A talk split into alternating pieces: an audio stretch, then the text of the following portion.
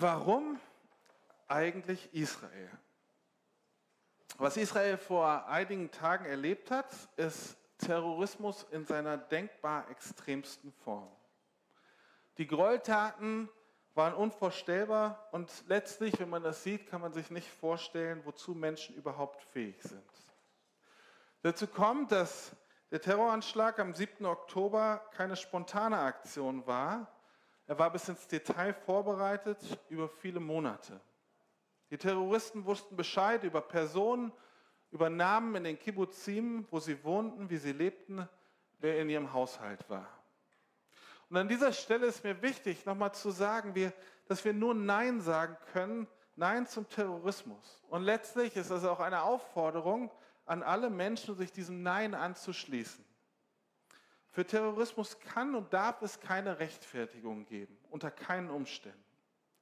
Und letztlich wird es euch so gehen wie mir, dieser Konflikt beschäftigt uns. Und wahrscheinlich beschäftigt dich auch die Reaktion Israels auf diesen Terroranschlag. Und deswegen ist es uns wichtig heute, dass wir uns damit beschäftigen, was wir eigentlich als Christen damit zu tun haben. Oder wie wir auch in dieser Situation reagieren können oder reagieren sollten. In den Medien, im Internet gibt es ganz, ganz viele unterschiedliche Stellungnahmen, Meinungen. Ja, alles ist voll davon. Und äh, ein Vortrag hat mir und vielleicht auch einigen von euch sehr geholfen zu verstehen, welchen Bezug wir als Christen zu Israel haben und was vielleicht auch ein, ein Grund für die Quelle dieser Gewalt dort ist. Dr. Johannes Hartl, ein katholischer Theologe, vielleicht haben einige von ihm schon mal gehört, er ist der Leiter des Gebetshauses in Augsburg. Er gibt in einem sehr interessanten Vortrag, den ihr auf YouTube finden könntet, unter dem Titel Warum Israel Einblicke in die Geschichte des Volkes. Und äh, ich möchte mich ein kleines bisschen in der Einleitung heute, bevor ich gleich Herrn Dieter zu mir nach vorne bitte, einmal daran orientieren. Israel ist eigentlich ein relativ kleines, vielleicht sogar ein bisschen unscheinbares Land, gar nicht so einfach auf der Karte zu finden. Und letztlich ist es aber doch ziemlich faszinierend. Es gehört nämlich zu, also ist letztlich das einzige Land dieser Erde, das über Jahrtausende Kultur und Religion behalten hat. Nach tausenden von Jahren ist Israel bzw. das Judentum immer noch da und es gibt auch kein Land was, oder keine Volksgruppe, die über die Jahrtausende immer mehr bedroht war. Und letztlich auch in Deutschland natürlich durch den Holocaust vor 80 bis 90 Jahren. Sie haben trotzdem überlebt und das ist einzigartig. Das Besondere an den Juden ist, sie haben keine besonderen Bauwerke oder Weltwunder hinterlassen, sondern letztlich nur ein Buch. Und das Thema dieses Buches ist ihr Verhältnis zu Gott. Alles in ihrem Land, ihre Feiertage, ihre Kultur, fast alles hat einen religiösen Bezug. Und dieses Buch ist ein Teil der Bibel, genauer das Alte Testament. Und diese Beziehung des Volkes zu Gott wird immer wieder dargestellt in der Bibel und das gehört zur Identität dieses Volkes. Sie sind in Kontakt mit diesem Gott. Alles dreht sich darum. Mal mehr, mal weniger. Mal wenden sie sich ab, dann wenden sie sich ihm wieder zu. Aber diese Beziehung zu ihm hört niemals auf. Und ich möchte euch an fünf Punkten, die Johannes Hartl nennt, einmal deutlich machen, was so der Rahmen ist, in dem sie dieses Volk und sich ja, einfach definiert. Das erste ist, sie sind ein Bundesvolk. Gott schließt einen Bund mit ihnen. Und das beginnt gleich am Anfang der Geschichte des Volkes Israel, als Gott kommt und mit Abraham mit durch einen Bund in Kontakt kommt. Gott schließt weiter und immer wieder auch neue Bünde mit dem Volk, später noch am Berg Sinai. Und er spricht zu ihnen und sagt ihnen, wenn ihr auf meine Stimme hört und meinen Bund haltet, dann werdet ihr unter allen Völkern mein Eigentum sein. Und dieser Bundesgedanke ist was ganz Besonderes. Gott stellt sich nämlich uneingeschränkt und absolut verbindlich zu seinen Menschen. Er entscheidet sich gegen Unberechenbarkeit, gegen ja, einfach, dass er machen kann, was er gerne möchte, sondern er ist zuverlässig. Und das ist anders als in allen anderen Religionen, in denen Götter oder Herrscher nur Menschen durch Bunde verpflichten, zu sagen, das müsst ihr tun, aber selbst können sie machen, was sie wollen. Aber Gott sucht die Beziehung zu den Menschen und er kommuniziert mit ihnen und er lebt mit ihnen so auf Augenhöhe. Und er gibt seinen Anteil für diesen Bund. Er verspricht ihnen, was er tun wird. Und er sagt, das Volk hat seinen eigenen Anteil. Auch sie werden in die Verantwortung gezogen. Und das Besondere ist bei diesem Bund, dass sie die Wahl haben. Sie werden zu nichts gezwungen, sondern sie werden aufgefordert, diesem Wunsch, diesem Angebot Gottes zuzustimmen. Und auch das ist etwas Besonderes, weil der Mensch so die Verantwortung nicht mehr abschieben kann, sondern sagt, er bekommt die Verantwortung für sein Handeln von Gott. Er ist nicht nur Befehlsempfänger. Der zweite wichtige Punkt oder Baustein der die Identität ausmacht, ist der Punkt der Erwählung. Und ich kann mir vorstellen, dass das schon mal ein Aufreger ist, beziehungsweise ein Aufreger an vielen Stellen war, weil Gott dieses Volk ungleich behandelt. Er behandelt sie anders als die anderen Völker dieser Erde. Und vielleicht sträubt sich da was in uns, dass wir sagen, ach, Gott ist doch gerecht. Wie funktioniert denn das? Dass er sich eine Familie oder ein Volk so besonders, ja, als besonders macht und sagt, die habe ich besonders lieb. Aber letztlich müssen wir sagen, dass diese Art, auch wenn es vielleicht erstmal nicht unserem Gerechtigkeitsempfinden entspricht, zu dieser Menschengeschichte gehört. Wir wissen auch bei uns, nicht alle sind gleich begabt, nicht alle haben die gleiche Verantwortung.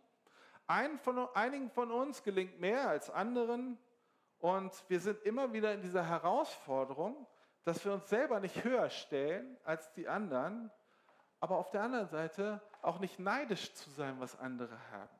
Und das ist beim Volk Israel genauso. Jetzt können wir uns die Frage stellen, warum denn ausgerechnet Israel? Die Bibel mutet uns diese, soll ich das sagen, unangenehme Wahrheit einfach zu. Israel, weil jede Geschichte in dieser Welt irgendwo anfängt. Aber Gott hat einen Plan mit diesem Volk. Er hat einen Plan mit der Familie von Abraham. Er fordert Abraham nämlich heraus. Er sagt ihm, du sollst eine große Nation werden und in ihm, durch Abraham, sollen alle Völker der Erde gesegnet werden. Das bedeutet also, dass die Erwählung eines Volkes in dieser biblischen Perspektive dazu dient, dass am Schluss alle Völker das Heil erfahren können. Und Gott sagt, ich bediene mich halt nur eines Volkes dafür oder einzelner Personen. Ein dritter Baustein der Identität ist die Heiligkeit. Das äh, dieses Konzept ist vielleicht für uns erstmal so ein bisschen, soll ich das sagen, ungebräuchlich. Oder es kommt in den, es ist schwer zu greifen in unserem, unserem aktuellen oder in unserer, in unserer Lebenswirklichkeit. Und man wundert sich vielleicht auch über Heiligkeit, weil Heiligkeit halt sich dadurch äußert, dass die Israeliten manche Dinge dürfen, aber manche auch nicht dürfen. Und das ist ganz anders. Das klingt so moralisch, ja?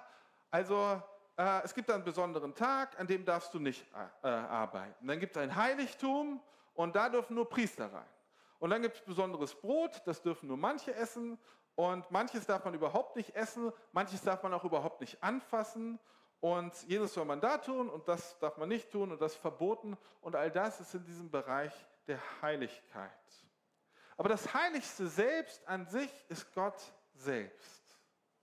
So heilig, dass man seinen Namen nicht einmal aussprechen darf und sich kein Bild von ihm machen darf. Und das ist so anders als in allen anderen Völkern, weil Gott anders ist, abgesondert, ausgesondert. Und in diese Heiligkeit, in dieses Ausgesondertsein, in dieses Anderssein nimmt Gott sein Volk mit hinein und sagt, auch ihr seid anders. Ihr sollt nämlich in dieser Welt Gott widerspiegeln. Letztlich nicht für euch selbst, sondern dass Gott und seine Liebe für diese Welt sichtbar wird. Und diese Heiligkeit hat noch einen weiteren Aspekt. Sie macht nämlich deutlich, dass der Mensch seine persönliche und eigene moralische Verantwortung gar nicht abgeben kann, sondern dass er Verantwortung für sein Handeln trägt und für dieses Handeln auch verantwortlich gemacht wird. Er muss zwischen Gut und Böse unterscheiden und in diesem Zusammenhang soll er dann sein Leben und sein Handeln auch gestalten. Der nächste Grundstein der Identität sind Worte. Das ist auch was Besonderes, weil Gott sich entscheidet, durch Menschenworte mit den Menschen zu kommunizieren. Vielleicht für uns oder für euch denkt ihr, ja, ist völlig normal, wir singen Lobpreislieder, wir beten. Äh, ist ja völlig normal, dass wir mit dem, was wir können, Gott anbeten. Aber wenn wir uns darüber mal Gedanken machen, wie anders Gott ist, dann ist das alles andere als normal. Gott versteckt sich nämlich nicht. Er lässt den Menschen nicht raten, was er denkt oder was er möchte, sondern er offenbart sich. Und diese Worte haben noch auf einer zweiten Ebene eine ganz besondere Bedeutung. Sie haben nämlich Kraft. Gott benutzt Worte, um diese Welt zu schaffen. Und er geht sogar noch weiter. Er gibt den Worten Autorität und Kraft, sodass wir als Menschen auch sprechen können und durch Worte Macht haben. Und der dritte Aspekt von Worten ist, dass es nicht nur in eine Richtung geht, nicht nur wir können mit Gott sprechen oder nicht nur Gott offenbart sich uns, sondern ein Dialog mit Gott ist möglich. Wir sprechen mit ihm und er spricht mit uns. Und der letzte Grundstein der Identität ist sein Reich. Gott hat den Anspruch, dass sich in dieser Welt überall seine, sein Herrschaftsgebiet ausbreitet. Und wie bei allem, bei, ja, bei allem, was wir sehen, beginnt es immer klein. Aber nicht mit dem Ziel, klein zu bleiben, sondern dass es sich ausbreitet. Und so erwählt er eine kleine Familie, die er zu einem Volk wachsen soll, indem sie mehr Enkelkinder hat, mehr Kinder und Enkelkinder, Familienmitglieder. Und er sagt zu Abraham diese krasse Verheißung, dass er mehr Kinder haben wird, als es Sterne am Himmel gibt. Und in dieser Verheißung, das ist die Verheißung, die im Bund an Abraham geht. Also diese fünf Bausteine der Identität bilden so einen Rahmen, der das Volk prägt, aber letztlich nicht nur das Volk, sondern sie werden auch zu einem Rahmen, der auch ja, unsere westlichen Gesellschaften geprägt hat. Und damit hat das Judentum eine Bedeutung, die für die westliche Zivilisation und die Werte des, äh, des modernen Menschenbildes absolut relevant sind. Für uns als Christen kommt jetzt was Besonderes dazu was vielleicht uns nicht immer präsent ist, was aber super wichtig und zentral ist. Jesus selbst ist Jude. Und Jesus bleibt Jude. Er hat sein Jüdischsein niemals abgelegt. Nur, dass wir jetzt als Christen so in dieser Deutung häufig vom Judentum, also in der Deutung von Jesus Christus, abweichen. Wir erkennen ihn als den Messias ähm, der die Verheißung des Alten Testamentes erfüllt und Beziehung zu Gott wieder möglich macht, gerade für uns, die wir nicht zu den Juden gehören und eigentlich keinen Zugang zu ihm haben. Aber ohne ihn und sein Jüdischsein verstehen zu wollen oder auch zu realisieren, ist alles das, worauf wir aufbauen, überhaupt nicht möglich. Jetzt gab es aber in der christlichen Tradition schon früh Tendenzen, sich möglichst schnell vom Judentum zu lösen es wurden immer mehr Heidenchristen, Leute, die keine jüdische Vergangenheit hatten, wurden mit dem Evangelium erreicht und erkannten Jesus für sich und ähm, gingen aus ihren alten Religionen raus und wurden Christen. Und da entwickelte sich etwas, was sich Ersatztheologie nannte. Mit Ersatztheologie ist gemeint, dass die Erwählung und der besondere Status der Israeliten oder der Juden durch die Christen ersetzt wurde. Also Gott verwirft sein Volk und sagt, ah, die Christen sind jetzt eigentlich die, diese alle, die alle Verheißungen empfangen wollen. Eigentlich ist das Alte Testament eigentlich für die Christen gedacht. Das beschreibt Ersatztheologie. Und das führt zu einer Ablehnung und letztlich einer christlichen Bekämpfung des Judentums. Und das ist, wenn wir das in unserer eigenen Geschichte in Deutschland sehen, ist es wirklich spannend zu sehen, dass häufig einfach Antisemitismus christlich begründet wurde. Aber jetzt ist was ganz Spannendes, weil Paulus, bevor das überhaupt entsteht, dem Ganzen schon entgegentritt. Im Römerbrief schreibt er ganz entschieden, dass er ein, ein Bild benutzt, das Bild eines Ölbaumes. Und mit diesem Ölbaum beschreibt er das Volk Israel. Und ähm, Einige von diesen Zweigen sind herausgebrochen, weil sie sich bewusst nicht an die Ordnung Gottes gehalten haben, sich bewusst von ihm abgewandt haben. Und dann schreibt Paulus Folgendes. Und damit ihr euch nichts auf eure Klugheit einbildet, oder falsche Schlüsse daraus zieht, ja, und damit spricht er über die Bedeutung des Volkes Israels, will ich euch das folgende Geheimnis bekannt machen. Ein Teil von Israel hat sich verhärtet. Aber das gilt nur so lange, bis die volle Zahl von Menschen aus den anderen Völkern zum Glauben gekommen ist.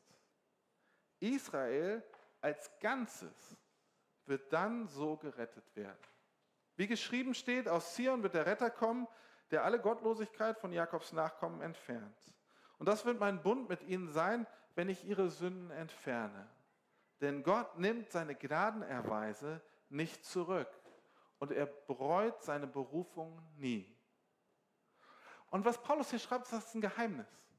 Das ist nicht einfach so zu verstehen. Das weiß man auch nicht einfach, wenn es einem nicht gesagt wird. Er fordert uns auf und muntert uns oder mutet uns zu, was wir vielleicht nicht verstehen, aber anerkennen müssen, dass wir auf die Juden und auf Israel nicht herabsehen dürfen, in keiner Art und Weise, sondern sie zu uns gehören oder viel besser oder viel mehr, wir zu ihnen gehören. Wir sind diejenigen, die eingepfropft wurden. Wir sind nicht an ihre Stelle getreten und das wäre vermessen, wenn wir uns besser sehen würden als sie, sondern sie sind der Stamm. Und unsere Aufgabe ist es, sie zu segnen und die Erfüllung oder auf die Erfüllung der Berufung und der Erwählung zu warten. Mir ist bewusst, dass jetzt relativ viel Information gewesen. Und wer das noch schöner und eloquenter und besser hören möchte, der hört sich diesen Vortrag von Johannes Hartl an. Lohnt sich wirklich, ist eine gut investierte Stunde. Aber wenn wir das jetzt zum ersten Mal hören und oder uns das zum ersten Mal bewusst wird, wir darüber nachdenken, dann äh, ist mir das wichtig, dass wir es als Grundlage haben. Und ich möchte euch jetzt jemanden vorstellen aus der Gemeinde, für den das Thema Israel alles andere als neu ist. Herr Dieter, du kannst mal zu mir nach vorne kommen. Vielen Dank, dass du dich heute auf dieses Abenteuer einlässt, äh, mit uns zu sprechen. Das Thema Israel ist für dich ein sehr persönliches Thema, lieber Herr Dieter. Und vielleicht kannst du uns mal ganz kurz erzählen, wie kam das eigentlich dazu, dass du so eine besondere Beziehung zu Israel aufgebaut hast? Zunächst möchte ich sagen, wir können eigentlich schon Abend sagen, nachdem das, was du eingeführt hast. Ja. Äh, aber ich will gerne deine Frage beantworten. Im Sommer äh, war es genau 35 Jahre her, dass wir als Ehepaar, Helga und ich, den Auftrag bekommen haben, uns um das Thema Israel zu kümmern oder das Thema Israel in die Gemeinde zu tragen. Wie ist das geschehen? Eine Tante von mir hatte ein Buch, mir ein Buch geschenkt, Israel zwischen Blut und Tränen äh, von Fritz May. Das gibt es heute nicht mehr, aber wir haben das im Urlaub gemeinsam gelesen. Und äh, uns war immer klar, wir sollten etwas für Israel tun, aber hatten keine Ahnung wie und was. Und genau so war unser Gebet. Still, äh, äh, ganz schlicht, ja. Herr, wir möchten was für Israel tun, aber keine Ahnung wie. Der Urlaub war zu Ende, wir waren zu Hause äh, und drei Wochen später saßen die ersten Juni in unserem Wohnzimmer.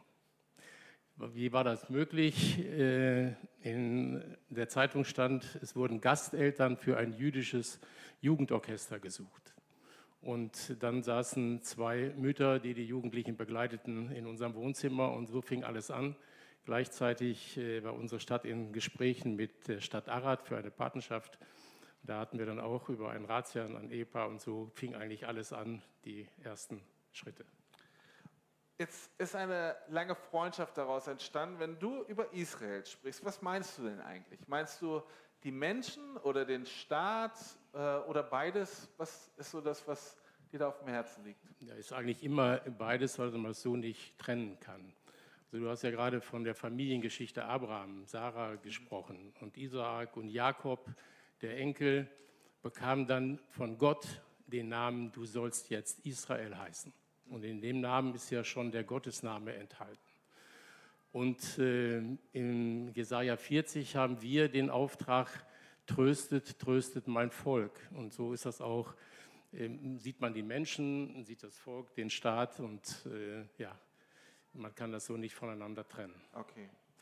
Jetzt haben wir in der geschichtlichen Einordnung gehört oder auch mitbekommen, auch wenn wir die Bibel lesen, dass Konflikte auch gerade in diesem Gebiet mitunter schon sehr, sehr alt sind. Ne? Also viele Konflikte auch da um Israel herum mit den Nachbarländern es gab. Auf welcher Ebene verortest du die Konflikte? Sind das einfach Dinge, die, ja, wo Menschen aufeinandertreffen oder hat das eine andere Dimension? Ich glaube, dass die ganze Geschichte rund um Israel, also der Konflikt, begann ja schon mit der Berufung und der Erwählung Israels. Da ging das eigentlich dann schon los. Auf der Wanderung aus Ägypten raus äh, wird das Volk der Amalekiter genannt, die praktisch damals schon das getan haben, was die Hamas heute gemacht hat. Ähm, äh, aber seitdem besteht der äh, Kon Konflikt eigentlich und ich denke und ich meine, es ist ein geistlicher Konflikt, das dürfen wir nicht vergessen. Der ist auch in meinen Augen politisch nicht zu lösen, sondern weil es ein geistlicher Konflikt der Gott Israels. Man kann Gott selbst nicht greifen, aber man ergreift und greift sein Volk. Mhm. Und so setzen sich die ganzen Konflikte auch in den letzten aktuellen 20, 30, 40 Jahren äh, fort. Okay. Vielleicht kannst du uns mal ganz kurz nochmal zusammenfassen. Was ist am 7. Oktober bei dem Terroranschlag auf Israel eigentlich passiert? Etwas, was das ganze Volk traumatisiert hat. Man fühlte sich ja sicher, es hieß ja immer, kommt nach Israel, hier ist der einzige sichere Ort. Äh, und naja, das, was tatsächlich passiert und wie das überhaupt passieren konnte, wird nach der Geschichte alles aufgeklärt werden müssen. Das weiß, sind alle von überrascht worden. Aber Tatsache ist, dass äh, ca. 3000 äh, Terroristen aus dem Gazastreifen auf Motorrädern, auf Gleitschirmen, mit äh, äh, Pickups, Fahrzeugen äh, nach Israel eingedrungen sind, hauptsächlich in diese Kibbutzim rund um den Gazastreifen und die Stadt Sederot äh, und dort ja ein Massaker angerichtet haben, äh, was man eigentlich auch mit Worten nicht beschreiben kann, geschweige denn, wenn man sieht. Also ich möchte das eigentlich im Einzelnen hier auch gar nicht sagen, äh, aber es war einfach ja, ein, ein Trauma für, für die äh, Bevölkerung. Und ähm, ja, wie soll ich, nur um mal ein Beispiel zu sagen, was dort passiert ist. Man hat ja im Nachhinein die Kameras, die die Terroristen getragen haben, am, am Kopf, damit alles gefilmt haben, äh, gefunden von bei den getöteten Terroristen.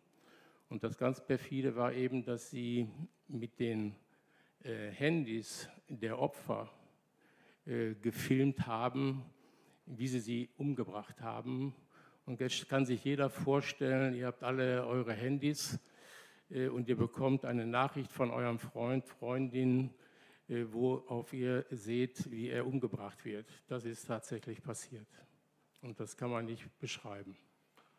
Und das ist, also ist genau das, was du mit traumatisierend beschreibst.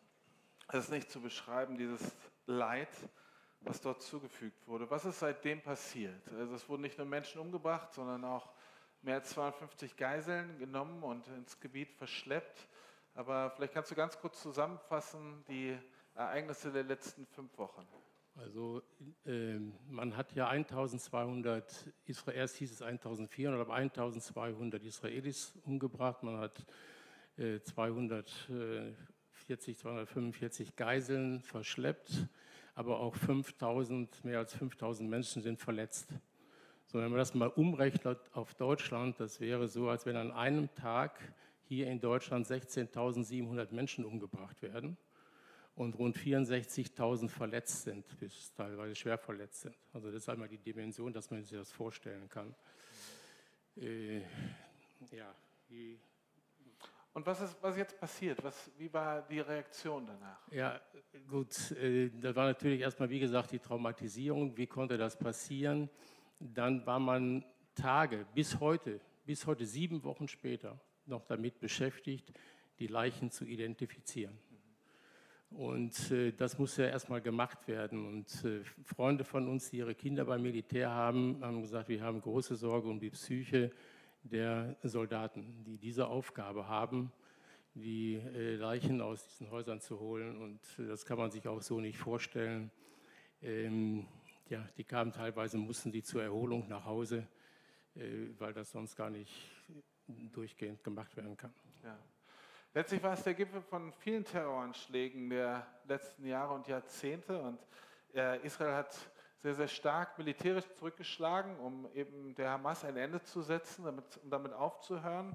Jetzt wird das relativ, oder ja, wie soll ich sagen, sehr, sehr nicht differenziert, aber es gibt unterschiedliche Meinungen in der Weltöffentlichkeit und in den Medien. Wie nimmst du gerade die Berichterstattung über die Konflikte wahr? Also ich habe, glaube ich, schon am dritten Tag danach gesagt, es kann sein, dass wir in vier, fünf Tagen schon wieder ganz alleine dastehen, wenn wir an der Seite Israels stehen. Und so war es dann auch. Das relativ schnell schlug die Meinung in der Presse um. Äh, heute spricht man nicht mehr über die 1200 äh, äh, Toten und massakrierten Toten, äh, sondern man spricht immer noch von der Zivilbevölkerung im Gazastreifen und so, die aber die Hamas alle gewählt haben, zu 70 Prozent mindestens, und bejubelt haben und Süßigkeiten verteilt haben. Und äh, ja, das war aber eigentlich zu erwarten, weil es immer so ist, äh, dass es dann ganz schnell umschlägt.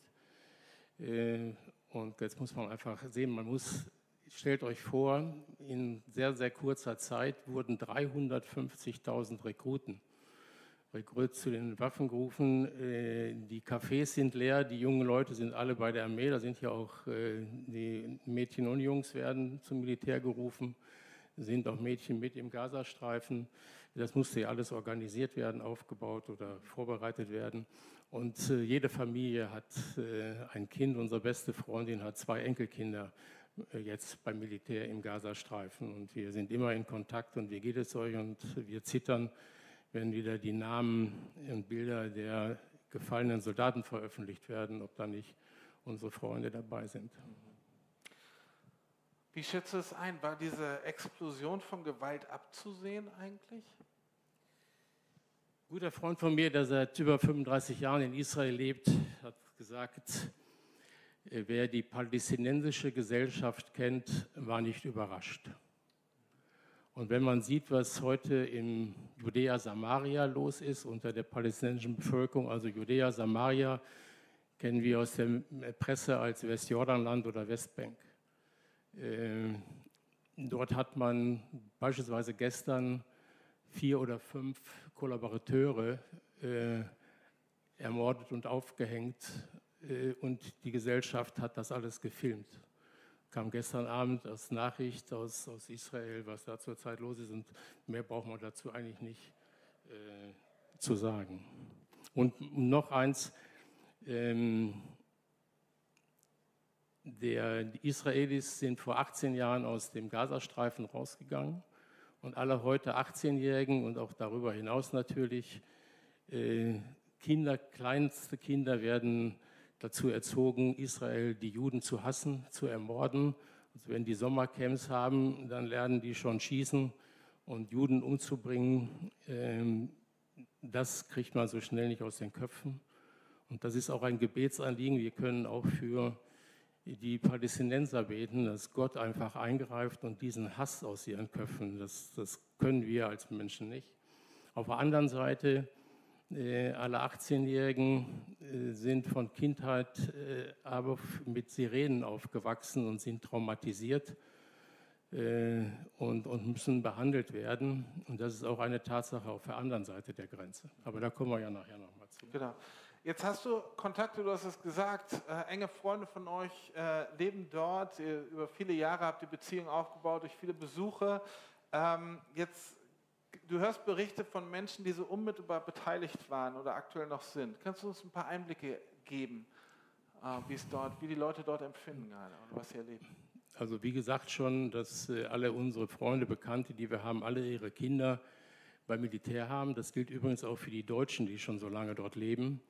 Äh, zwei Familien, die, die ein Holocaust-Pflegeheim und Erholungsheim betreiben, christliche Organisation aus Liebenzell. Äh, die sind schon so lange da und die Kinder sind auch beim Militär heute. Und, und andere auch natürlich dann die, die israelischen.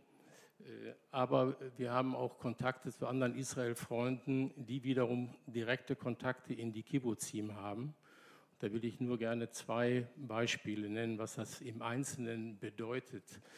Ähm, da ist ein äh, junges Mädchen, 18 Jahre, mit ihren drei jüngeren Brüdern jetzt in Elat im Hotel untergebracht, aus dem Kibbutz äh, Nialos. Äh, die Mutter ist ermordet worden, der Vater ist einer der Geiseln. Braucht man sich eigentlich nicht weiter vorzustellen. Äh, was, äh, was das äh, bedeutet. Dieser Vater, der dort jetzt als Geisel ist, Dieser Kibbutz war sehr friedensbewegt, eigentlich äh, politisch sehr links stehend ähm, und, und wollte also Frieden schaffen dort vor Ort. Die sind zwei, dreimal die Woche an die Grenze gefahren, habe denen, die aus Gaza kamen und in israelischen Krankenhäusern behandelt wurden, das gibt es ja, ja auch, das weiß ja kaum einer, die hatten die Möglichkeit, in Israel in die Krankenhäuser zu gehen, dort behandelt zu werden. Und die hat man an der Grenze aufgenommen, übernommen und hat sie durch diese Labyrinth der, der Krankenhäuser äh, dort geführt, äh, dass sie da zurechtkamen. Genau diese Leute sind umgebracht worden, sind entführt worden. Äh, ja, das sind zwei von tausenden äh, Geschichten. Wenn man jetzt liest, nach der Befreiung der ersten Geiseln, die freigelassen wurden, dass dieser Psychokrieg noch weitergeht. Gestern hat man zwei junge Mädchen freigelassen und die Mutter festgehalten. Ja, äh, oder ähm, ein Mädchen ist gestern freigekommen, da hat man äh, gedacht, es ist äh, tot und der Vater war schon froh, dass es dankbar, dass es tot war und nicht unter, in der Geiselhaft war. Und jetzt hat man festgestellt, die war doch unter den Geiseln und ist gestern freigekommen worden. Ein einzelnes äh, Mädchen. Also davon gibt es tausend Geschichten. Jetzt ist das Bild, was du sagst, ja vielleicht ja, wesentlich differenzierter erstmal. Das ist eine ganz andere Darstellung, als man das irgendwie ja von den, von den, aus den Medien, aus vielen Medien herausbekommt. So in der Öffentlichkeit oder in der Berichterstattung entsteht manchmal ein ganz anderes Bild und auch ja, wird eine andere Stimmung erzeugt. Was glaubst du, warum das so ist? Warum äh, ist die, ja, schaut die, die, öffentliche, die öffentliche Berichterstattung, du sagst das vorhin so, man fühlt sich vielleicht fast, als wäre man alleine äh, mit Israel an der Stelle. Warum ist das so, dass so die öffentliche Berichterstattung sich an der einen oder anderen Stelle oder auch breit gegen Israel wendet? Äh, die, die Macht äh, der Finsternis ist halt groß. Wenn man sich nur die UNO anschaut, von den 191 Staaten, ich glaube, es sind äh, 93, 95, ich weiß es nicht ganz genau jetzt die Zahl, aber muslimisch und dort wird viel äh, beeinflusst und gemacht, auch in den Abstimmungen. Allerdings äh, tut, ist Deutschland auch nicht so ganz toll in der UNO. Äh, die, also erstmal werden in der, in der UNO gegen Israel so viel äh, Urteile gefällt worden, sage ich jetzt mal. Das heißt ja anders, aber äh, wie gegen kein anderes Land der Welt. Und wenn man dann aber selbst dann in Israel ist und äh, mal so sieht in den zwischenmenschlichen Beziehungen, äh, viele der, der Deutschen, die dort leben, wir haben palästinensische Freunde, äh, kennen eine Geschichte von einem Mann, der sich um arabische und jüdische Jugendliche gekümmert hat, also wir würden hier sagen schwer erziehbare und mit denen Landschaftspflege gemacht hat und, und alles, obwohl, obwohl die Terroristen seinen Sohn äh, erschossen haben. Und ein Araber hat ihm dann den Gedenkschein gestellt, den er in der, in, in der Natur aufgebaut hat, an einer Quelle. Ja, diese Dinge gibt es eben auch. Und ich kann das nur so sagen, der Hass, die Macht der Finsternis, dass das so äh, negativ über Israel auch geschrieben, berichtet wird, anders kann ich mir das eigentlich nicht erklären. Ja, letztlich ist es dann ja, dass man sich weiter informieren muss und auch da mitbekommt. Jetzt, äh, du sagtest das äh, vorhin ganz kurz, also im Nebensatz, wir haben einen Auftrag, das Volk Israel zu trösten und zu segnen. Ähm, wie, wie, meinst du das? Also wir hören von diesem unendlichen Leid, was weiter wächst. So, welchen Auftrag empfindest du denn für uns als Christen dem Volk Israel gegenüber?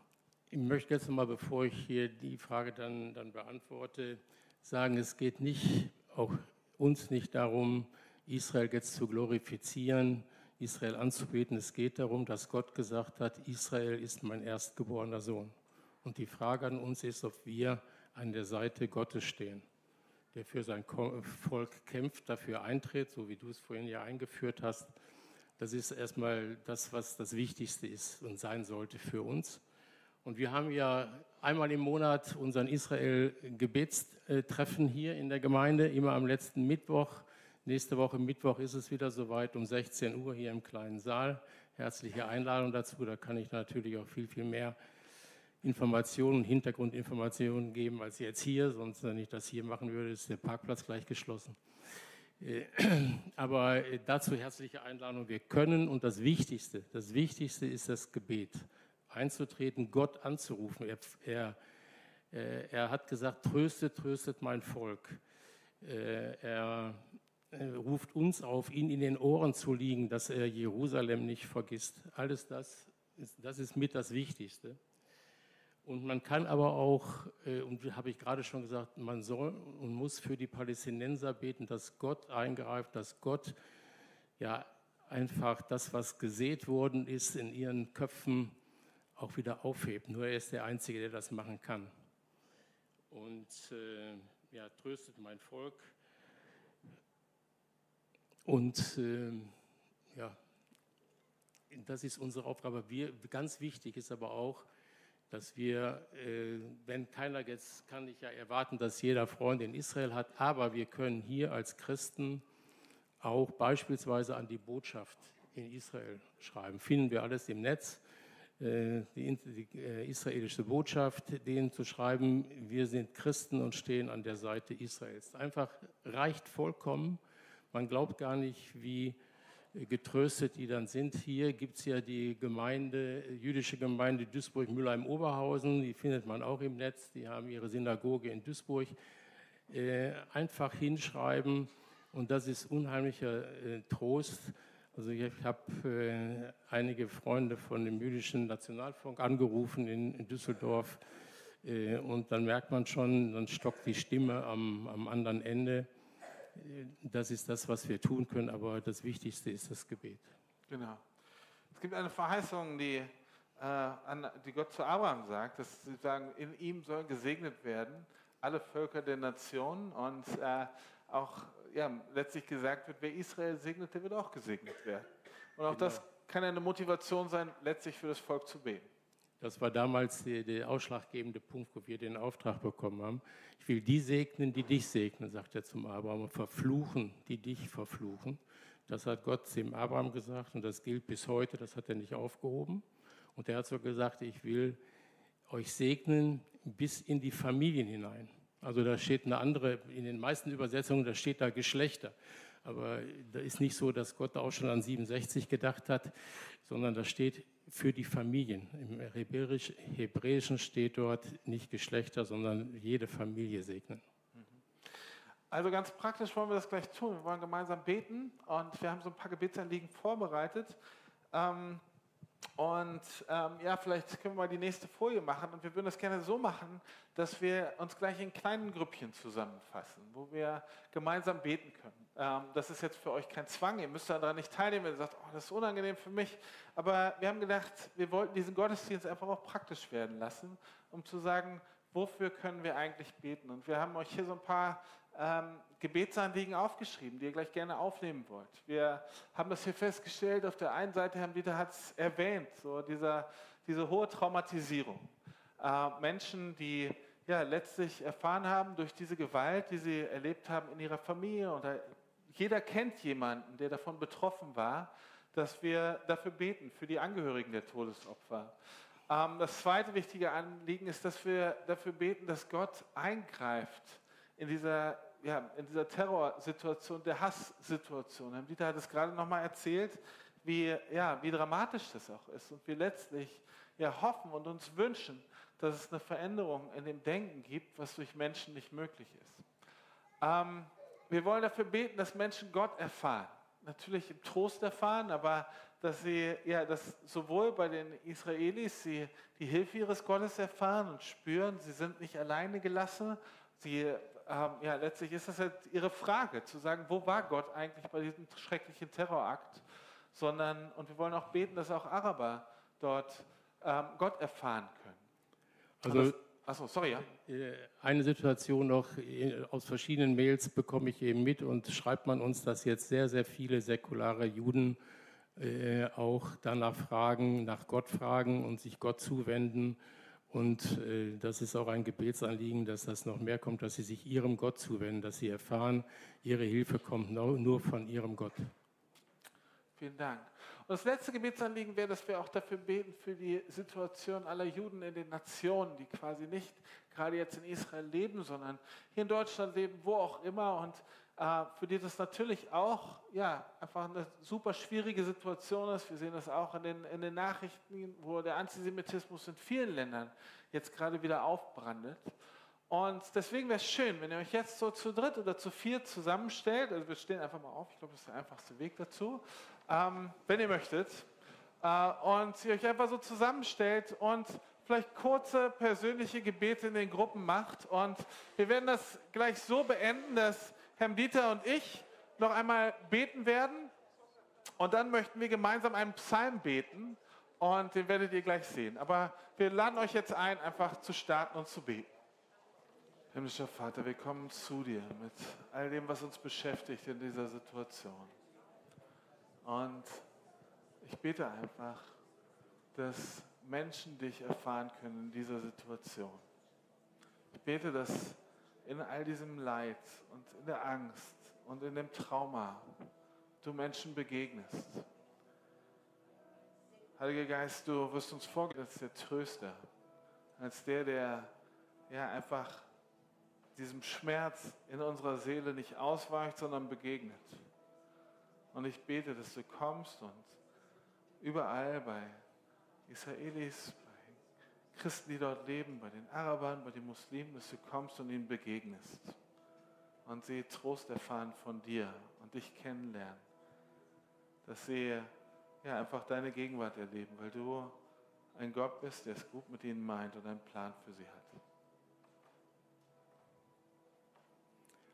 Vater Himmel, ich möchte dich bitten, dass du jetzt dein Volk selbst tröstest, dass du ihnen nahe bist, dass sie deine Nähe spüren.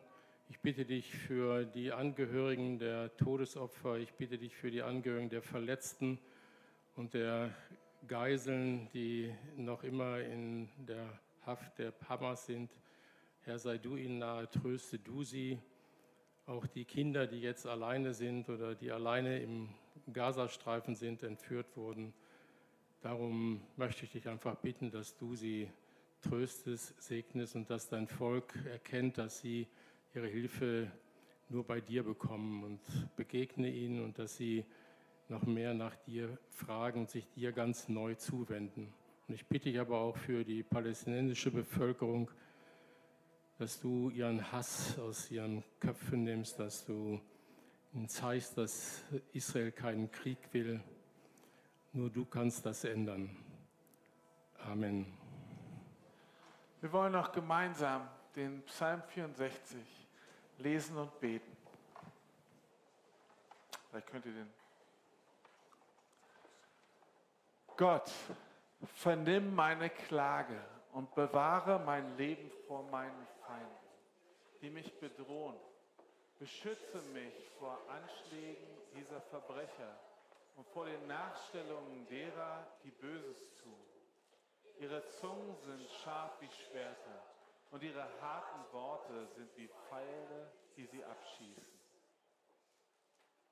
Nächste Seite. Aus ihrem Versteck zielen sie auf Unschuldige und greifen sie plötzlich und rücksichtslos an. Sie ermutigen einander darin, Böses zu tun und überlegen, wo sie Fallen aufstellen können. Wer merkt es schon, sagen sie. Und wenn er sagt sie, dieser Plan ist gut.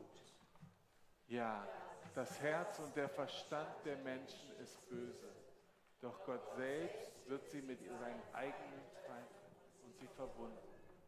Ihre eigenen Worte werden sie vernichten und alle, die es sehen, werden verächtlich den Kopf schütteln. Dann werden alle Menschen voller Ehrfurcht dastehen. Sie werden die mächtigen Taten Gottes verkünden und erkennen, was er getan hat. Die Gottesfürchtigen werden sich im Herrn freuen und Schutz bei ihm finden. Und jeder Mensch, der tut, was recht ist, wird ihn preisen. Amen.